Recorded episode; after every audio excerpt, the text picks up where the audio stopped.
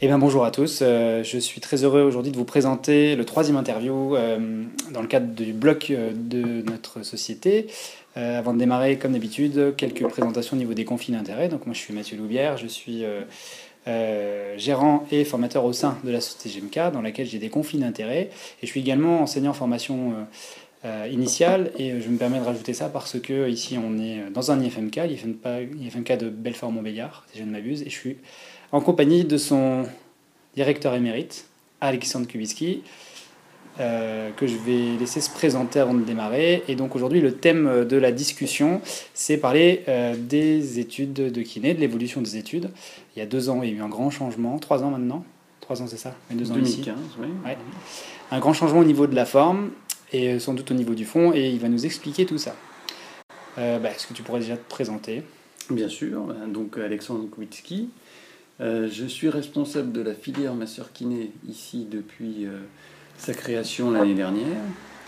Et euh, avant cela, donc diplômé de kiné en 2006 et ayant suivi un parcours universitaire avec master et doctorat dans la section CNU 74, c'est-à-dire STAPS, Sciences et techniques des activités physiques et sportives, entre donc 2007 et 2012 date à laquelle j'ai soutenu ma thèse en STAPS, donc sur euh, la rééducation gériatrique et sur les capacités restantes de personnes âgées fragiles pour euh, répondre positivement à la rééducation, avec euh, France Mouret comme directrice de recherche.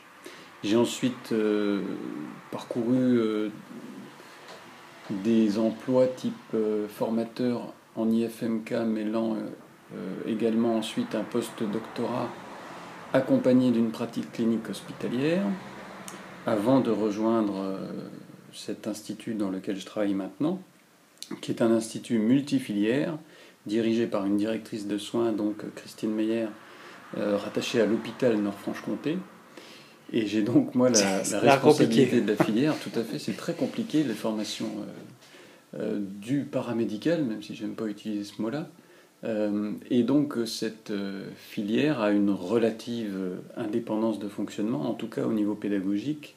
On a une grande liberté de faire à partir du référentiel de 2015 qui, mhm. bien sûr, nous devons respecter euh, dans ces directives assez précises, unité d'enseignement par unité d'enseignement.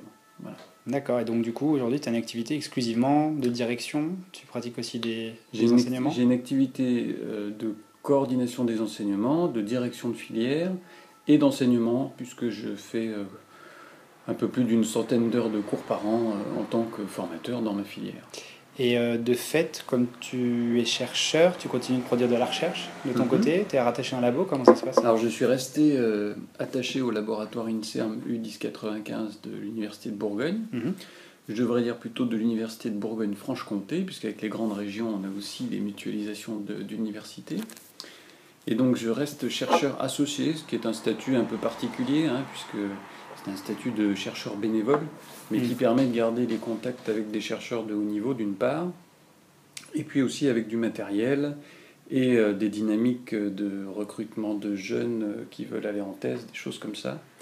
Puisque j'ai eu la possibilité donc de soutenir mon habilitation à diriger les recherches en juin dernier, début juillet dernier, et donc euh, la capacité maintenant de de diriger des thèses ou de co-diriger avec d'autres HDR euh, des thèses.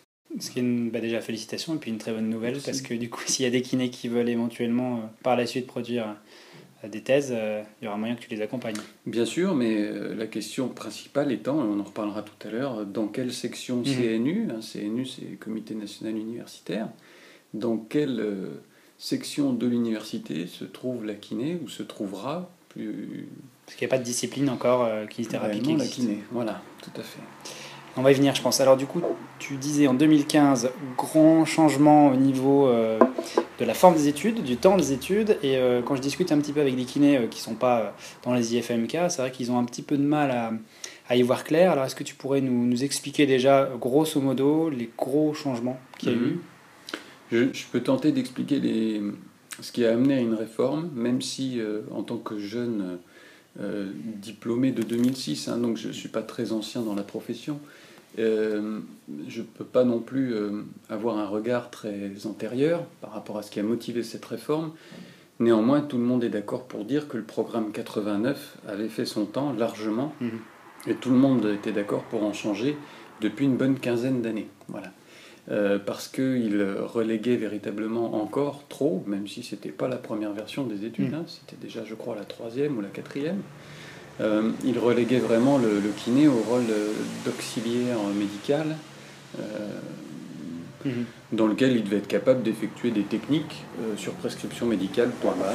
Mhm. Donc il y avait vraiment de la motivation dans la mise en place de cette réforme pour rejoindre un certain nombre d'évolutions à la fois françaises, et là il y a eu de l'influence véritablement du monde les autres paramédicaux comme euh, les infirmières, hein, qui ont beaucoup influencé quand même euh, la, réforme de 2015, on en reparlera, mais également et surtout, j'allais dire, de, la part de notre profession, une volonté d'évoluer vers les pratiques anglo-saxonnes et vers la physiothérapie euh, telle qu'on l'imagine et qu'on l'entend aujourd'hui, avec probablement une marge d'autonomie pour le physiothérapeute bien plus importante et donc une pratique d'autant plus euh, stimulante et intéressante euh, avec des responsabilités augmentées.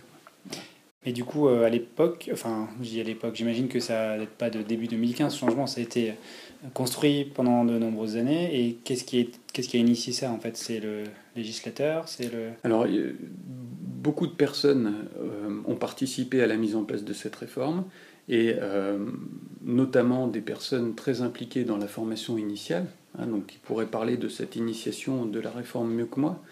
Mais je pense à Daniel Michon, à Jacques Vaillant, à, mhm. Pascal Gouilly, des personnes qui se sont euh, investies en étant déjà aux commandes des formations initiales mhm. en masso-kinésithérapie pour la faire évoluer et pour euh, la mettre, si j'ose dire, euh, au, goût du jour un peu plus actuel. Mhm.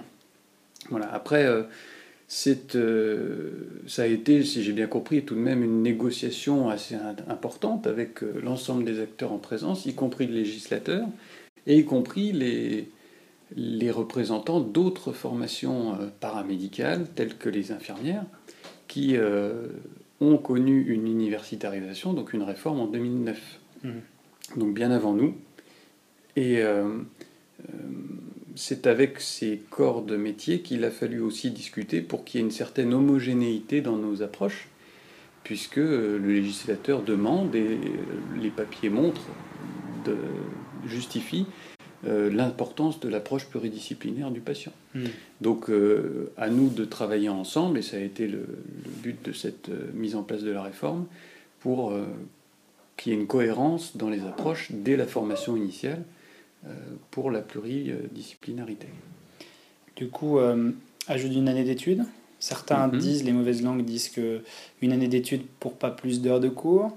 Changement complet euh, au niveau des unités d'études. Comme ça qu'on dit. Enseignement, oui. Unité d'enseignement. du coup, les principaux changements pour toi de ce point de vue-là, qu'est-ce que tu peux nous apporter comme. Mhm. Effectivement, si on est dans une logique comptable, on peut se dire il y a seulement une, euh, une augmentation d'une année d'études et euh, pas beaucoup de volume horaire supplémentaire en termes d'heures de cours en présentiel. Mais il faut voir les choses de manière un peu plus globale, c'est une réforme d'universitarisation. Ça veut dire qu'on est censé passer d'une logique de formation quasi hospitalière, les écoles hospitalières, les écoles en tout cas très professionnalisantes, j'allais dire uniquement professionnalisantes, un modèle universitaire tout en restant professionnalisant.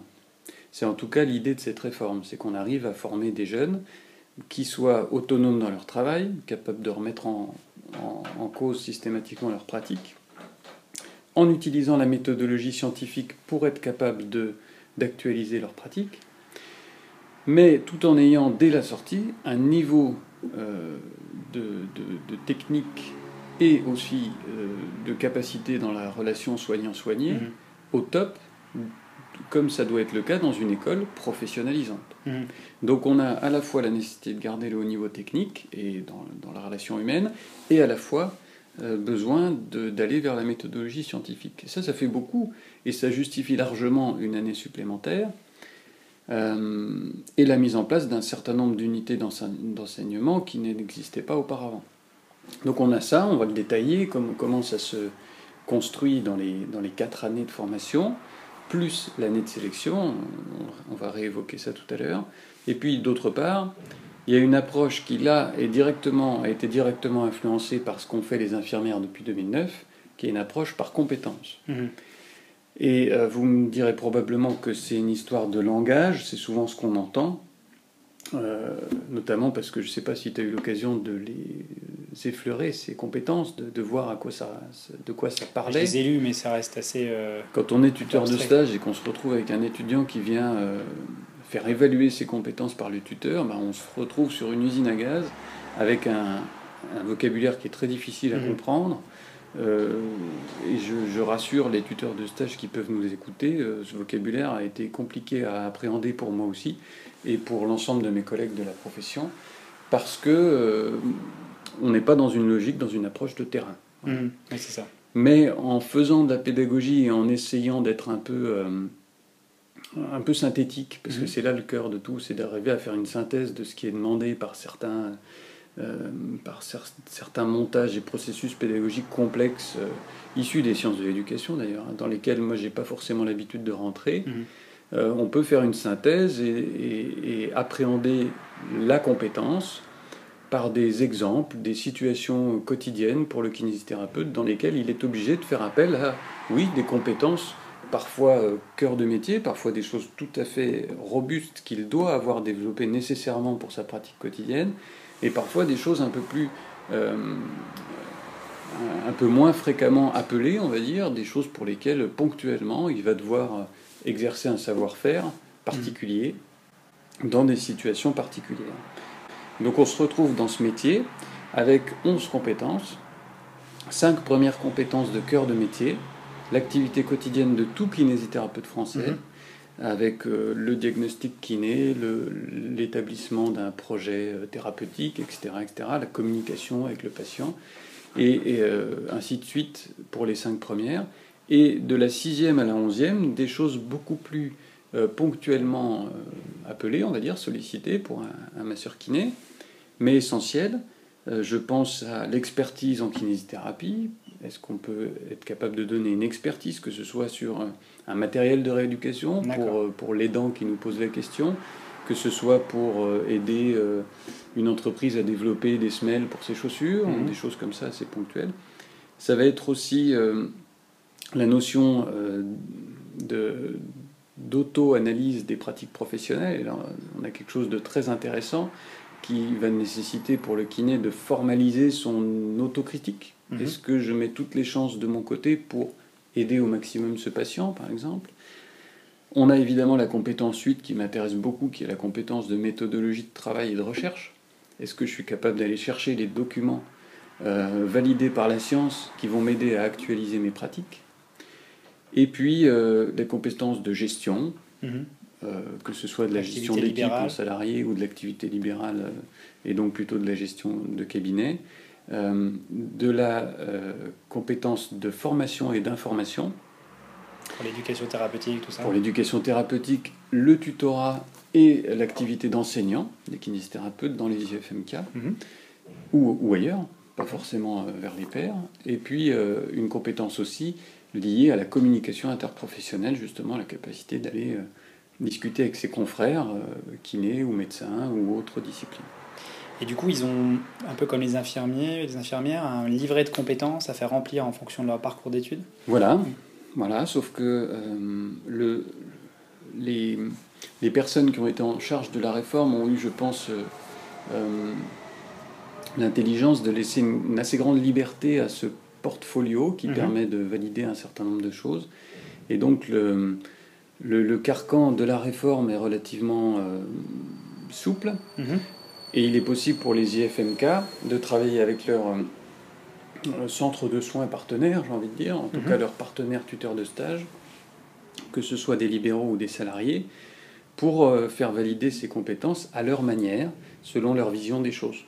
Donc on est dans un système moins rigide que dans les études d'infirmières, où, euh, par exemple, chez nous, à partir du moment où l'étudiant a ciblé un certain nombre de compétences qu'il veut développer pendant son stage, deux ou trois, il va faire une analyse ensuite des activités, des activités mobilisées lors de certaines situations vécues en stage, que ce soit des situations observées chez son tuteur ou des situations vécues véritablement en tant que praticien.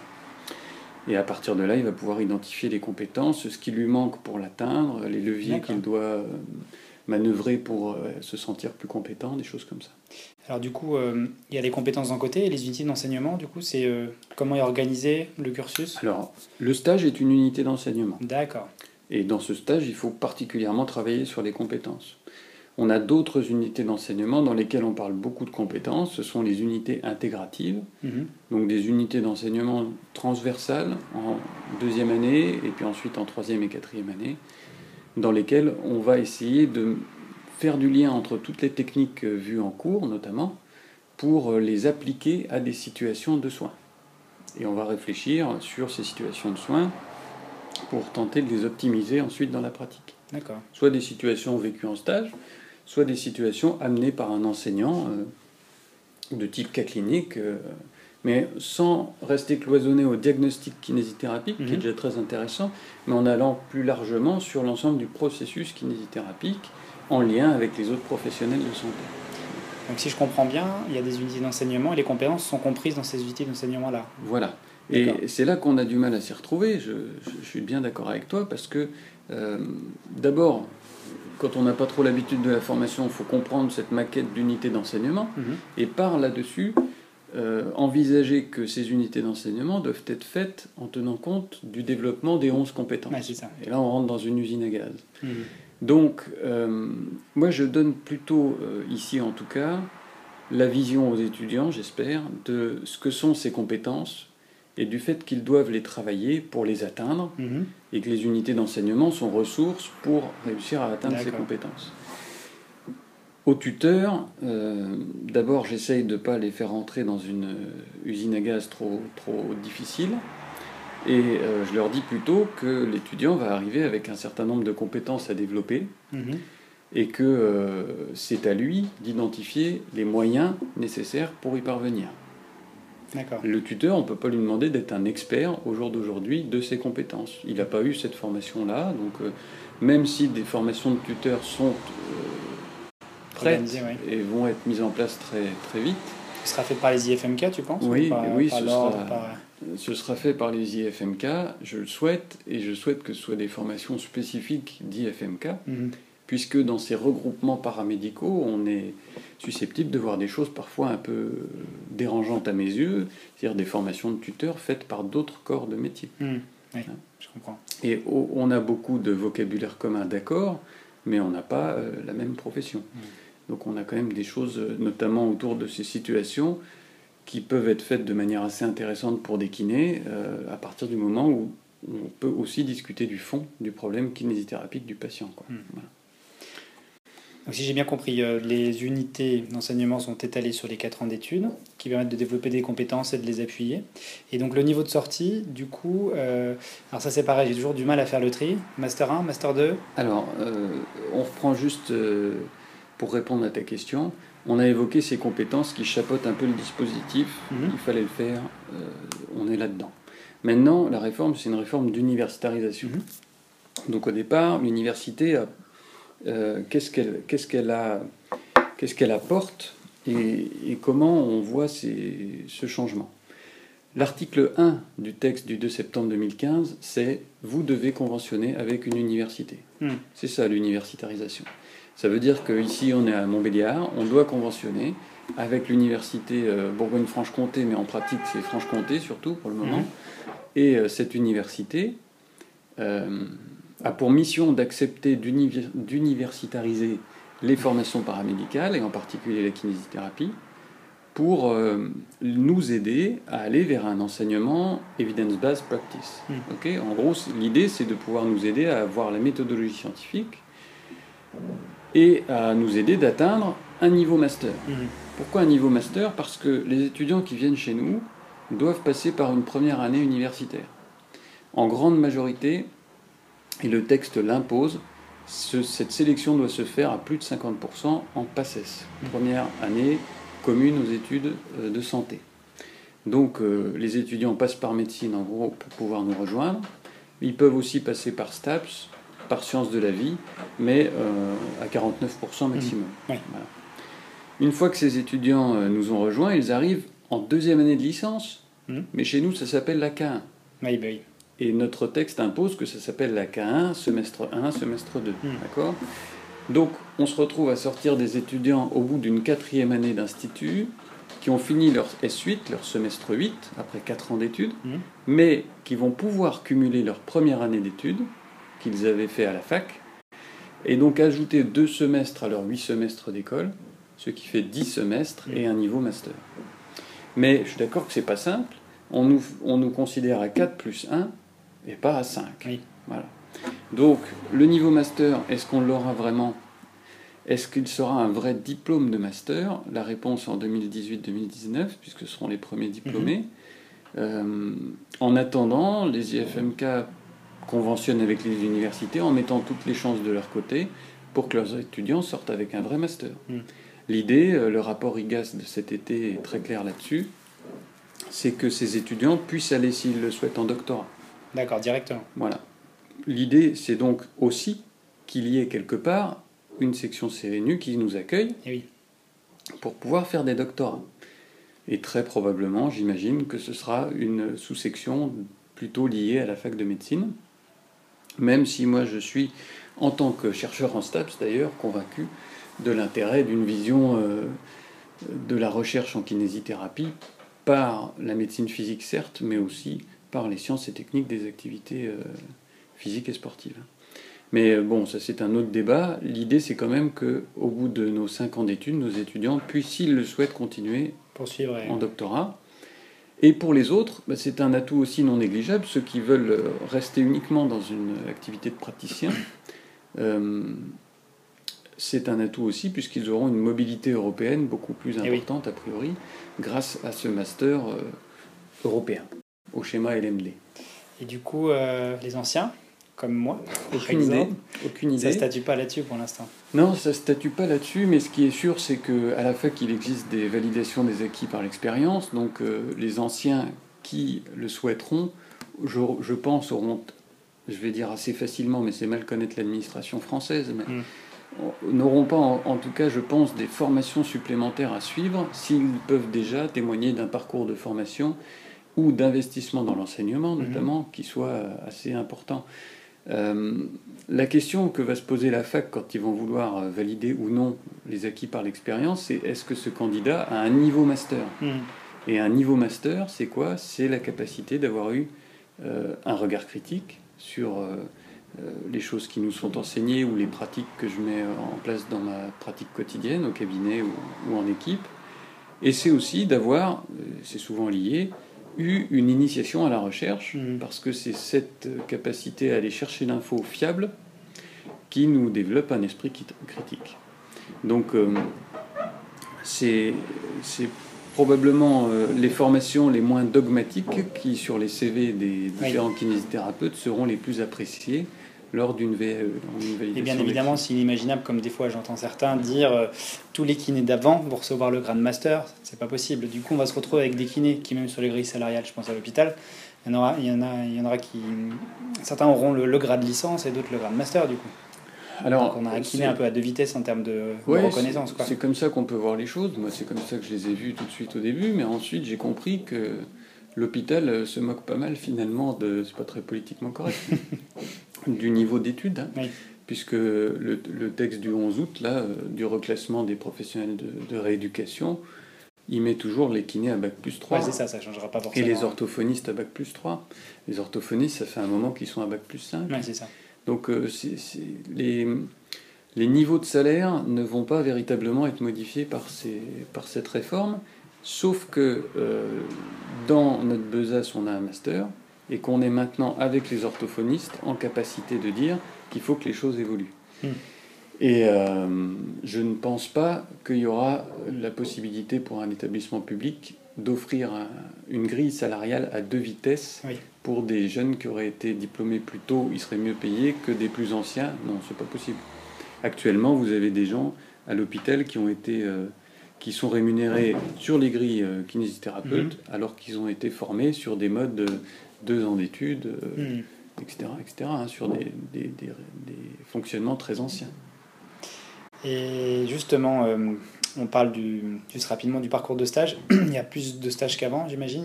On parle d'un stage clinique assez long en semestre 4. Mhm. On ne parle pas d'un stage clinique assez long, on parle d'un clinica parfois pour euh, justifier sa durée, parce que ça ressemble un peu à, l'internat, euh, en tout cas une euh, mise en stage plus longue avant le diplôme. Mais il s'agit simplement d'un stage de trois mois, donc deux fois six semaines, c'est deux fois la durée habituelle mhm. par semestre. Euh, qui réunit en fait le semestre 7 et 8 en un seul stage. Ah d'accord. Et euh, ce stage n'est pas forcément un clinical du tout, dans le sens où pour ce stage, l'étudiant peut aller dans n'importe quelle structure euh, en lien avec la kiné, mais pas forcément à un endroit où il y a de la kiné au sens clinique. Ça peut être aussi un laboratoire de recherche, ça peut être aussi une équipe sportive, ça peut être euh, plein plein de choses. Ça peut être un cabinet libéral, ce qui n'était pas possible avant de partir à trois mois en cabinet libéral. Bien sûr. Ça peut être un cabinet libéral, ça peut être une équipe euh, de kinés salariés, et dans les deux cas, hein, parce qu'il ne faut pas faire de préférence dans ce domaine, euh, on sera en difficulté, les IFMK, pour que ce stage reste un stage. Et oui, c'est ça. Il ne faut pas que ce soit du travail dissimulé. Voilà, la dimension pédagogique de ce stage est, essentielle. Mhm. Et c'est le dernier moment où on peut éventuellement euh, ajuster des choses chez un étudiant qui en a mhm. besoin, voir euh, si l'étudiant est allé jusque-là, on ne sait pas trop comment. Euh, c'est peut-être le dernier moment pour qu'il y ait une vraie prise de conscience des changements d'attitude à adopter.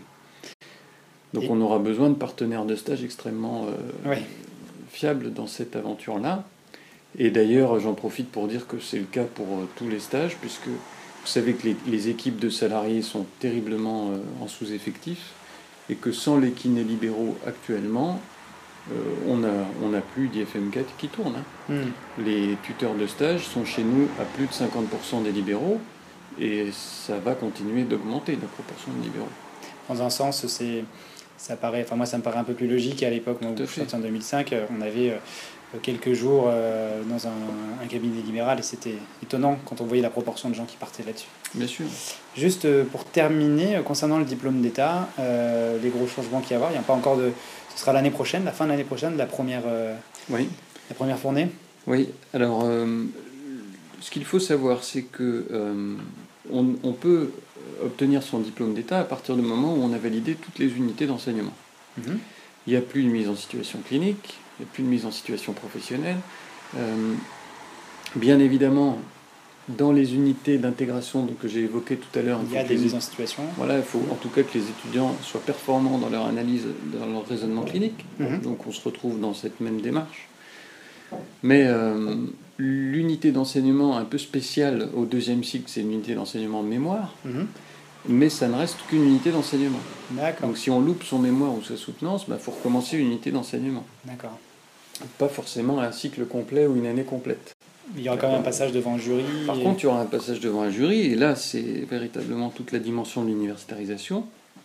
On est en attente d'un niveau euh, pour ce mémoire qui n'est pas euh, anodine. On change complètement de gamme par rapport à l'ancienne mouture, à mon avis, puisqu'on est sur un niveau master avec 50 pages minimum et sur un format IMRAD, introduction, méthode, résultat et discussion dans lequel l'étudiant doit euh, s'initier à la recherche, même si elle est éventuellement mhm. bibliographique, euh, voire euh, qualitative, hein, ce qui est aussi possible, ce qui ne sera pas le cas chez moi, parce que notre équipe n'est pas en capacité d'encadrer ça, mais dans, nous, on sera plutôt dans le quantitatif. Mais c'est en tout cas dans cette largeur de, de possibilités scientifiques que va s'inscrire le mémoire, et avec un niveau d'exigence assez important. Et la grande différence par rapport à ce qu'on avait avant, c'est qu'un universitaire expert du domaine est présent, un expert praticien du domaine est présent, et le directeur de mémoire est présent, hmm. qui a accompagné d'étudiants et qui peut donc euh, aussi donner un point de vue parfois, certes, beaucoup plus subjectif, mais qui éclaire souvent quand même le jury sur euh, ce qui a pu se dérouler pour cet hmm. étudiant euh, dans les années précédentes. Et je dis les années précédentes parce qu'un mémoire de ce type, commence à se préparer, à, mon sens, dès la fin de la K2. Hein, mm. Avant le second cycle, dans les réflexions, puis dans le projet, Et enfin, dans la réalisation du mémoire, des expérimentations éventuellement. Vous comptez minimum deux de années mesure, pour euh, pouvoir. minimum. Ok. Donc le diplôme s'obtient à réussite de toutes ces unités d'enseignement, y compris le mémoire. Euh, pas de dette d'unité d'enseignement, même si euh, d'une année sur l'autre c'est possible d'avoir des, de passer dans l'année d'après en ayant des, des UE non validés, à D'accord. condition qu'elles soient rattrapées dans l'année d'après. Euh, ça, tout doit être Pour finir, tout doit être bouclé validé. tout doit être bouclé pour obtenir le diplôme d'État, comme d'ailleurs pour passer du premier au deuxième cycle entre la K2 et la K3, entre la licence et Oui. le master. Ok. Voilà.